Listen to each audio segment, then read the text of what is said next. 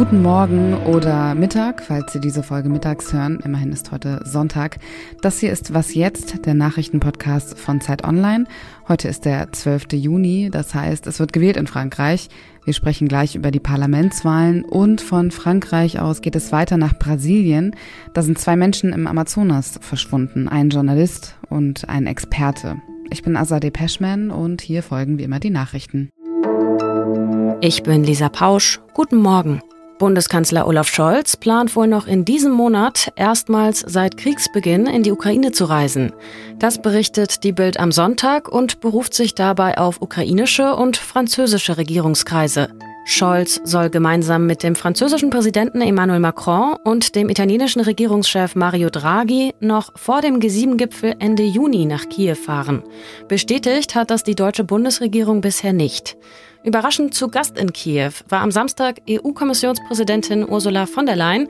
Sie will bis Ende nächster Woche entscheiden, ob sie die Ukraine als EU-Beitrittskandidaten empfiehlt. Zum ersten Mal seit viereinhalb Jahren treffen sich heute Vertreterinnen der Mitgliedsländer der Welthandelsorganisation WTO. Bei der Konferenz in Genf soll es nicht nur um eine Reform der WTO gehen, sondern auch um die Beseitigung schädlicher Fischereisubventionen, den Agrarhandel und die gemeinsame Bewältigung der Pandemiefolgen. Gerade letzterer Punkt dürfte für Konflikte sorgen, da die WTO den Patentschutz für Corona-Impfstoffe aufheben will. Mehrere Mitgliedsländer blockieren dies jedoch. Redaktionsschluss für diesen Podcast ist 5 Uhr.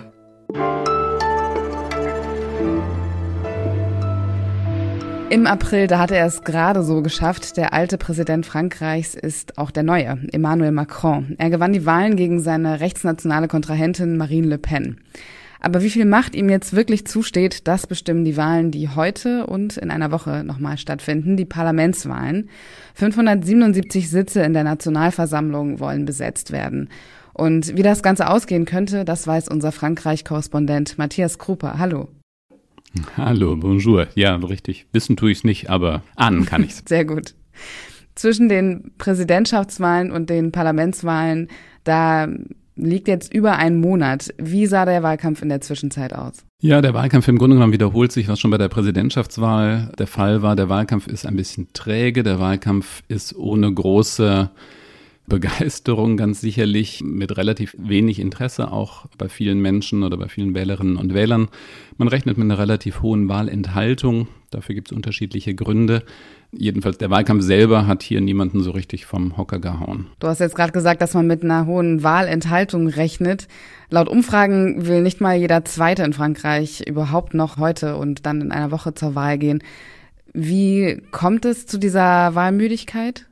Ja, dafür gibt es mindestens zwei Gründe. Das eine ist, die Parlamentswahlen stehen seit jeher hier in Frankreich im Schatten der Präsidentschaftswahl. Der Präsident ist die wichtige, die zentrale politische Entscheidung. Und seit die Parlamentswahlen, das hat man vor 20 Jahren entschieden, dass die Parlamentswahlen eben immer unmittelbar nach der Präsidentschaftswahl stattfinden. Damit hat man der Parlamentswahl keinen Gefallen getan, weil die meisten Menschen eben das Gefühl haben, die wichtigere Entscheidung, die wichtigste Entscheidung haben sie schon getroffen, entsprechend gering ist das Interesse. Das ist der sozusagen strukturelle Grund. Und dann gibt es sicherlich einen Grund, dass im Moment insgesamt hier, wie eben schon auch bei der Präsidentschaftswahl, das Vertrauen in Politik gering ist, die schon gar keine Begeisterung für Politik herrscht.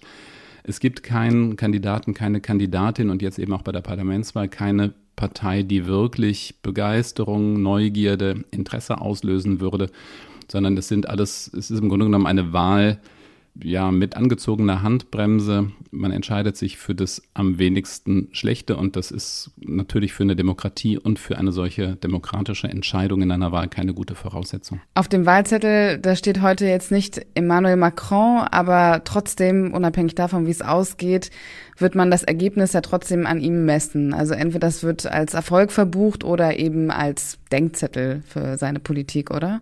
Ja, absolut. Es ist ein bisschen kurios, beide Hauptfiguren dieser Parlamentswahl stehen nicht auf dem äh, Wahlzettel. Das ist zum einen, du hast es gesagt, der Präsident selber, der eben schon gewählt ist. Und jetzt in dieser Wahl aber eben dafür kämpfen muss, dass er eine Mehrheit im Parlament kriegt, dass seine Partei, seine Formation eine Mehrheit kriegt. Daran wird er gemessen werden. Wenn er diese Mehrheit nicht kriegt, wird es als Denkzettel gesehen und es wird ihm das Regieren schwer machen. Und auf der anderen Seite, sein Hauptgegenspieler in dieser Parlamentswahl steht kurioserweise auch nicht auf dem Wahlzettel, Jean-Luc Mélenchon, ähm, nach unseren Maßstäben ein sehr weit links stehender, linksradikaler Politiker, dem es gelungen ist, hier ein relativ spektakuläres Linksbündnis, was also von den Grünen bis zur Linkspartei, wenn man es in unsere, oder bis zu den Kommunisten, wenn man es in unsere Kategorien übersetzt, reicht. Mélenchon selber kandidiert auch nicht hat aber diese Wahl dadurch aufgeladen oder dadurch politisiert, dass er gesagt hat, er wolle Premierminister werden. Das ist indirekt die Ansage, ich will oder wir wollen mit diesem Linksbündnis eine Mehrheit in der Nationalversammlung bekommen. Dann könnte er tatsächlich Premierminister werden. Auch wenn die zweite Runde der Parlamentswahlen erst in einer Woche stattfindet und dementsprechend auch erst dann das Ergebnis feststeht, kannst du trotzdem schon so ein bisschen absehen, wie es ausgeht? Der Blick in die Glaskugel, ja. Ich bin, um ehrlich zu sein, relativ vorsichtig geworden. Hier ist es tatsächlich sehr schwer. Auch die Meinungsforschungsinstitute, Wahlforschungsinstitute sind sehr zurückhaltend. Sehr wahrscheinlich ist, was festzustehen scheint, ist, dass Macron nicht mehr eine so große Mehrheit in der Nationalversammlung haben wird, wie er sie früher hatte, wie er sie bisher hatte.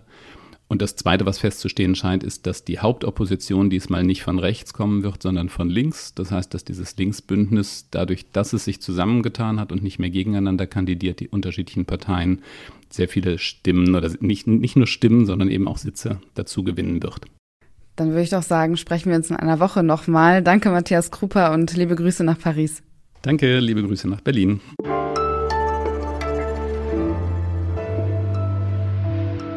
Alles außer Putzen. Ich habe die ersten vier Monate dieses Jahres einiges nach hinten geschoben, weil ein Großteil meiner Zeit für einen aufwendigen Podcast drauf ging. Mittlerweile ist da eine ganze Liste, die ich seitdem abarbeite. Da steht drauf, die Serie Euphoria gucken oder endlich die mehrteilige Doku über Kanye West schauen. Ja, ich weiß, kontroverses Thema.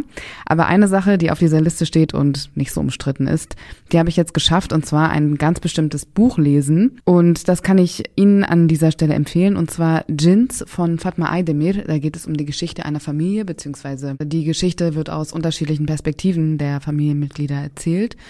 Und die Art und Weise, wie es geschrieben ist, hat mich so sehr in den Bann gezogen, dass ich dann aufgehört habe, das Buch in der Bahn zu lesen, weil ich immer die Station verpasst habe, an der ich eigentlich hätte aussteigen sollen.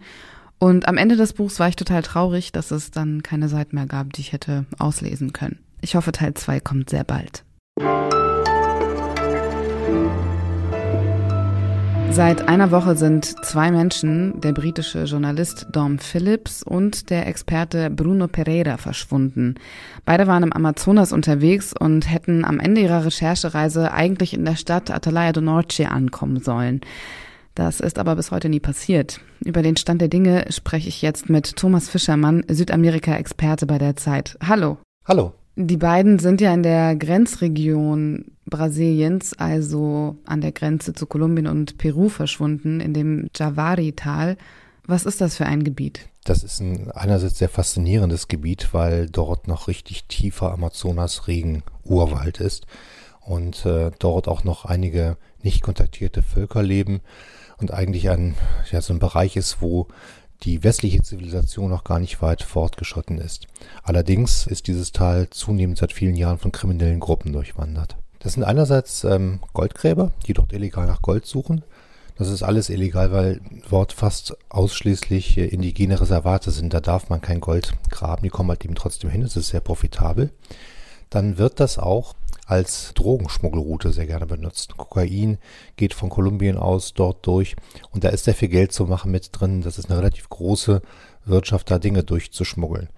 Es gibt noch Erpressungsdinge, da Entführungsindustrie hat es wohl auch da schon gegeben. Es gibt eine ganze Menge Dinge, die krimineller Art, die dort stattfinden. Es ist also nicht sehr angenehm, wie man dort so alles trifft. Es gibt ja, also Stand heute, keine Hinweise, wo die beiden aktuell sind. Also von dem, was du erzählt hast, Muss man jetzt davon ausgehen, dass sie Entführern zum Opfer gefallen sind, die Geld erpressen möchten? Also man weiß inzwischen schon recht genau, was passiert ist. Es gibt natürlich immer noch die Hoffnung, dass es doch anders ist, dass die zwei noch leben, aber sie schwindet von Tag zu Tag und ist eigentlich schon sehr weit geschwunden. Sie hatten sich angelegt mit einer solchen kriminellen Fraktion dort. Sie waren in eines der Raubfischerdorf gegangen. Das ist auch wieder einer dieser kriminellen äh, Zweige, die dort bestehen. Es gibt, es gibt riesige Fische dort, die werden raubgefischt. Und ähm, sie waren da aneinander geraten, waren auch schon mit Waffen bedroht worden. Man muss dazu sagen, dass der Dom Phillips das alles dann auch aufgenommen hat, auch die Bedrohung, was gewissermaßen Beweismaterial ist. Und er wollte das auch der Polizei zur Verfügung stellen. Und dass der Bruno, der Bruno Pereira, der indigenen Experte dort selber schon sehr bekannt war und schon einige Anzeigen erstattet hatte, sodass man die beiden dort wirklich hasste. Der brasilianische Präsident Jair Bolsonaro ist ja nicht gerade als Freund des Amazonas oder als jemand bekannt, der sich jetzt für den Schutz der indigenen Bevölkerung einsetzt. Wie hat er darauf reagiert? Immerhin hat er darauf reagiert, oft ignoriert er solche Dinge ganz, aber er sagte dann schon, dass er dafür bietet, dass die beiden Männer gefunden werden und dass er Suchaktionen starten werde, die dann aber wieder nur sehr halbherzig wirklich gestartet sind. Er hat aber auch gesagt, dass das eine Art von Abenteuer sei, dorthin zu fahren, das einfach nicht empfehlenswert sei in Brasilien, in so ein Tal zu fahren, äh, zwei Männer in einem Boot. Und das ist schon sehr ärgerlich, denn investigativer Journalismus, gerade gegen diese Umtriebe, diese kriminellen Machenschaften, das ist ja kein Abenteuer. Du hast ja selbst lange in Brasilien gelebt und gearbeitet. Ist das, was jetzt passiert ist, also steht das an der Tagesordnung oder ist das eher ein Einzelfall? Das steht auf der Tagesordnung. Das ist jetzt zwar ein sehr aufsehenerregender Fall. Das liegt immer auch daran, dass ein internationaler Korrespondent noch etwas mehr Aufsehen erregt, als wenn ein brasilianischer Journalist dort verloren geht oder als wenn ein äh, indigener äh, Rechtevertreter oder NGO-Mitarbeiter verloren geht. Aber es passiert eben sehr, sehr häufig. Es sind auch schon Journalisten bei solchen Recherchen vorher verschwunden. Und das katholische Missionshilfswerk trägt jedes Jahr zusammen, wie viele Indigene, die dort in diesen, in diesen Gegenden ihre Rechte vertreten, wie viel Drohungen, tätliche Angriffe und auch Morde, die zu erleiden haben jedes Jahr. Das hat wahnsinnig zugenommen und wird immer doch recht offenkundig ignoriert von der Regierung. Und das ist fast schon ein Signal, dass sie das tut. Ja, dann hoffen wir, dass das alles gut ausgeht. Danke dir für deine Einschätzung, Thomas. Sehr gern. Und das war was jetzt für heute. Schreiben Sie uns gern an wasjetzt.zeit.de, falls Sie Kritik, Fragen oder Anmerkungen loswerden möchten. Bevor ich Ihnen einen schönen Sonntag wünsche, noch eine Frage. Wie gehen eigentlich Menschen mit der Inflation und den hohen Energiepreisen um? Vor allem die, die ohnehin schon nicht viel Geld zur Verfügung haben und bei denen sowieso schon das Geld auch schon vorher knapp war. Antworten dazu hören Sie in der Sonderfolge von Was jetzt, die seit gestern in Ihrem Feed ist, also falls Sie die noch nicht gehört haben, gerne reinhören. Am Wochenende gibt es wie immer kein Update, aber wir hören uns morgen früh wieder. Dann können Sie wieder eine neue Folge Was jetzt hören und zwar mit mir, Azadeh Peschman und jetzt wirklich schönen Sonntag. Ja, und jetzt würde mich mal interessieren, ob Sie rausgehört haben, dass ich heute unter anderen Bedingungen produziere als sonst, damit ich ganz schnell zum Podcast Festival rüberfahren kann, nehme ich nämlich heute in dem Studio des Videoteams von Zeit Online auf.